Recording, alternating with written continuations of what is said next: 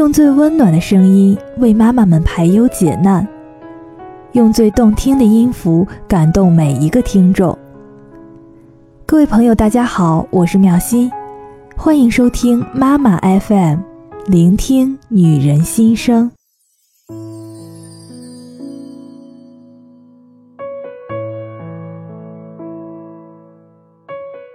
今天分享的这篇文章是来自武志红的。你和父亲的关系决定了你的婚姻。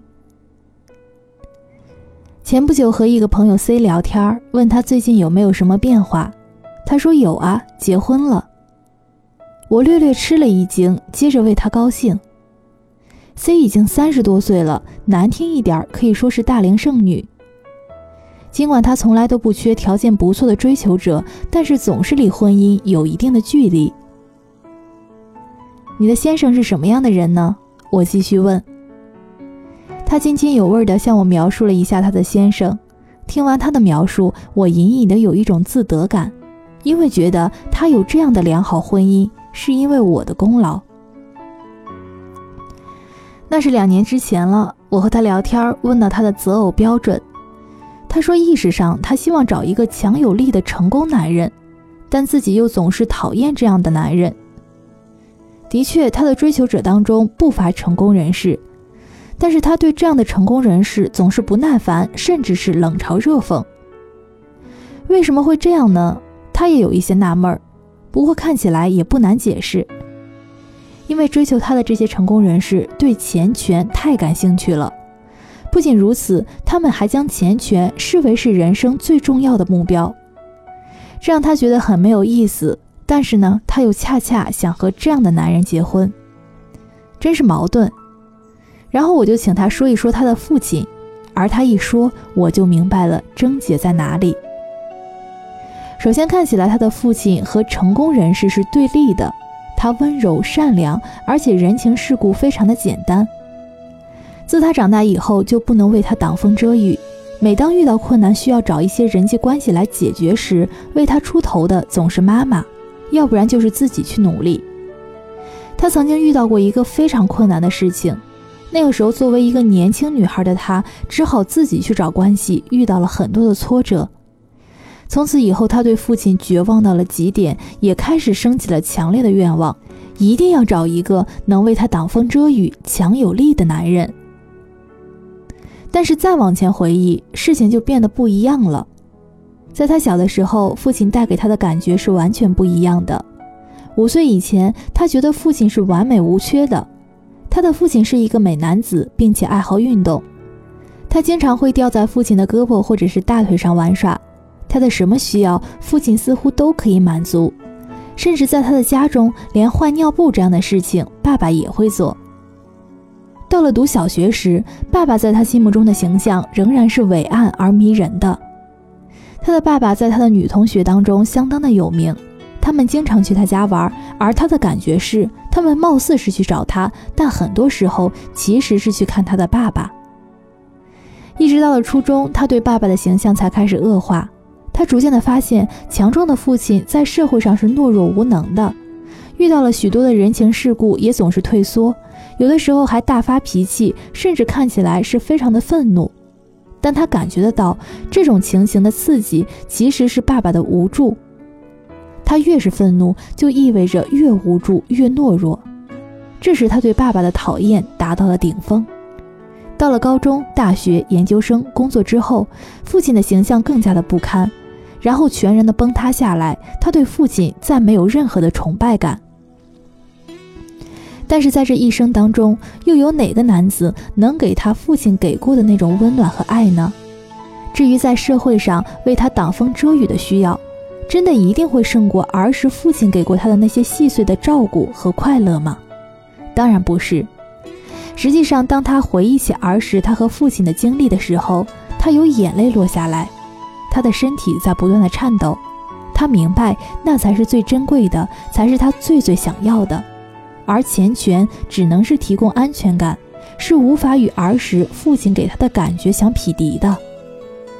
最后他说：“或许像父亲那样的男子才是他真正想要的。和那些将钱权视为一切的男子在一起，他看不起他们。之所以看不起，是因为他内心深处隐隐的知道，他宁愿要父亲的温柔、善良和简单，后者是更可靠的。当他明白这一点之后，他的恋爱观自然会发生转变。他开始认真的去留意那些温和而善良的男子，而对钱权不再执着。不过非常有意思的是，他的先生恰恰是既温和、善良、简单，而又相当有社会经济地位的。其中的道理很简单：以前当他一心的想要去找一个成功男人时，这其实是对父亲的背叛，也是对自己童年那么美好体验的背叛。他潜意识里并未接受，并且一心想找成功男人是长大之后他的愿望，而留恋温和、善良而简单的父亲是孩童时他的感受。这两者如果不整合，那也会给他的心理造成巨大的冲突。前者将后者视为敌人，后者也会去抵触前者。结果他既不能很好的与父亲那样的男人相处，也不能够和与父亲相反的男人相处。他哪里都去不了，但是在完整的看待了自己与父亲的关系后，他内心中的这两个部分有了完整的整合，这样他就有可能同时拥有这两者。要主流父亲的幻想，还是要真实的父亲？长大后重新的看一看父亲是非常重要的，因为在未成年的时候，我们非常容易受别人的影响。常见的影响有两点。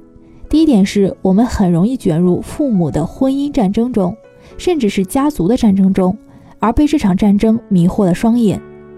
第二点是我们难免受到了社会舆论的影响，会追求社会上主流所倡导的父亲的形象，而不是去尊重父亲的真实存在。华南师范大学的心理学家张毅翻译了一本书，叫做《父性》。这本书当中说，尽管我们意识上对暴君般的父亲有百般的不满，而且杀掉暴君般的父亲的譬喻在很多的故事当中都有过出现，而且历史上呢也不乏这样真实的故事，但是我们还是倾向于找一个这样的父亲。与温和近乎软弱的男性相比，很多人在感情上还是容易被那种强势和蛮不讲理的男性所吸引。对于这种现象，可以在许多层面上做出解释。譬如一种常见的解释，还是远古蛮荒时代所遗传下来的需要。那时男子是猎人，他们的狩猎能力决定了一个家庭乃至一个部落的存续，而细致、敏感和善解人意这些因素并不是很重要。也就是说，一个男子的权力味道是一种真实的保证，而不像是现在，更像是一种虚幻的心理需要。德国一名女权主义作家的故事也是耐人寻味的。作为一名女权主义者，这位女性作家先嫁给了一个无比尊重女性的男子，但是最后呢，她与这个男子离婚了，而后呢，嫁给了一个有一点暴力倾向的男子。那她到底是怎么想的呢？对此，这位女作家做出了这样的解释，而且呢，是上升到了哲学高度的解释。我相信这些解释是有一定道理的，但我更愿意从微观的角度去看这件事情。在我看来，其中的关键就是你真实的父亲是怎么样的？你是接受了他的真实存在，还是活在理想的父亲，也就是白马王子的原型的梦幻当中？你是否卷入了父母的战争而迷失了双眼呢？比起社会主流舆论对父亲形象的塑造，更能影响我们是否接受父亲真实存在的因素是家庭对父亲形象的扭曲。两年前，我刚开始做心理咨询的时候，一位女来访者对我说，她非常的痛苦，因为她发现她错看了父亲。她是在父亲去世十周年之后才发现这一点的，再想去修正，似乎已经没有机会，于是陷入了极度的内疚中。看清父亲是她的原本的家庭的主流舆论。她有四个兄弟姐妹，但他们都团结在母亲的身边，对父亲报以忽视或是敌意。一直以来，他们几个兄弟姐妹都觉得父亲对家里的贡献是微乎其微的，母亲才是家庭的顶梁柱，而且他们还觉得父亲不够男人。但是相当荒诞的一点是，他的父亲是一个事业有成的企业家，而他的母亲只是一位有小学文化的家庭妇女。论对家庭的贡献，这位父亲远远胜于母亲。我这位来访者，他是在父亲去世十周年之后才看到这一事实的。这让他一方面感到内疚，另一方面对母亲和其他的兄弟姐妹产生了强烈的愤怒，尤其是母亲。他认为正是母亲数十年如一日的在他们面前去数落父亲的不是，才让他们对父亲有了偏见，以至于连最明显的事实都看不到。夫妻之间很容易爆发婚姻战争，双方呢都想争取关系的制高点。从社会的角度看，因为我们仍然是生活在男权社会，似乎男性更容易获得这一制高点。但是从家庭的角度来看，却未必是。因为孩子们天然和母亲的链接是更加的亲密的，所以女性们有更大的机会在家庭当中赢得孩子的支持，从而令这个小家庭当中的婚姻战争彻底的失衡。也是在刚刚做咨询的时候，我的另一位咨询者向我描述了这样的情形：每当他的父亲和母亲发生冲突的时候，他们四个孩子会排成一排，站在母亲的面前，抵挡住气势汹汹、有暴力倾向的父亲。看上去孩子们是在主持正义，但是这最终成为了这位女子的一个严重的问题。她和她的先生常常的发生冲突，每一次事后看，她知道自己做的太过分了，但是她控制不住自己，总是对非常老好人的丈夫发脾气。我请她列举每一次对丈夫发脾气的详情，最终发现了一个这样的模式：每一次呢，就是先有一位年长的女士来斥责她，那接着呢，她会对丈夫大发雷霆。这种模式是如何来的呢？原来从她很小的时候，妈妈就开始抱怨，甚至是斥责她没有良心，因为她不能够保护妈妈。德国家庭治疗大师海灵格称，孩子天然呢就想做家庭的保护神，这个天然的倾向呢，会让他们很自然的想去平衡家庭的各种力量。在这样的基础上，假若父母的一方，甚至呢两方都有意去诱导孩子站在自己的这一边，那么呢他们是非常容易成功的。这位女子既是如此，不管年龄是多么的幼小，她一直想要去渴望来保护妈妈，但是在很小的时候，她不敢这样做，因为非常惧怕有暴力倾向的父亲。一直到她十六岁时，她才敢带着三个弟弟妹妹站在父亲面前，一字排开来保护母亲。尽管是保护母亲，但是她的内疚已经积攒了很多年，她想释放这种内疚。而她的老好人丈夫就是她最佳的宣泄对象，并且能看到童年和成年的一个共同的模式：先是一位年长的女士来斥责她的不中用，而后呢，她的内疚就会被激起，那接着呢，会转化为愤怒，宣泄到男性的身上。在童年的时候，她对妈妈的保护还有主持正义的味道，但是到了成年之后，她仍然延续这一模式，这样就不具备这一味道了。她的先生成了完全的受害者，而在我看来，她的妈妈本来可以直接的与丈夫抗争，但是她没有这样做，而是选择了以超级弱者的形象出现在家中，在大女儿还是一个孩童的时候呼唤她来保护自己。她虽然在很多年内没有赢得实质性的保护，但是她最终赢得了孩子的心，孩子们都和她站在一起，将父亲彻底的排挤出了这个家庭。这位女子说：“父亲经常会对他的弟弟妹妹说，他恨他们，他恨他们是白眼狼，他对他们的养育是没有一点感恩之心的。”最后，在家中完全找不到归属感的父亲离开了母亲，虽然没有离婚，但是在外面有了女人。背叛父亲也是背叛自己。父母任何一方数十年如一日的向孩子数落对方的不是，都会造成一种沉重的压力。最终，为了顺应这种压力，孩子们会选择与情绪最激烈的一方站在一起。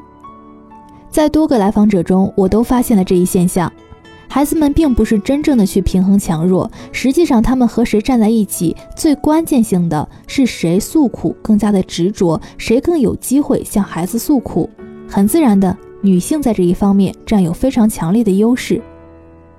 父母一代不睦，亲子关系疏离，父亲和女儿关系有硬伤，母亲因为对丈夫不满和儿子过度亲密，父亲家庭角色的缺位等等，都会进入一个梦魇般的恶性循环，使得子女在自己的人生当中继续尝尽辛苦，难以获得幸福。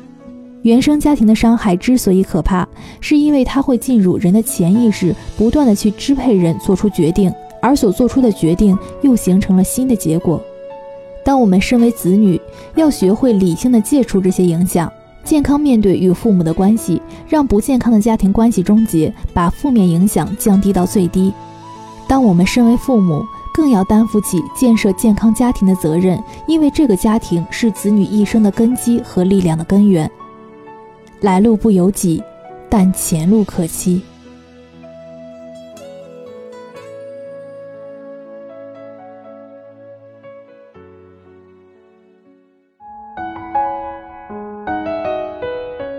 感谢您的收听，我是苗心。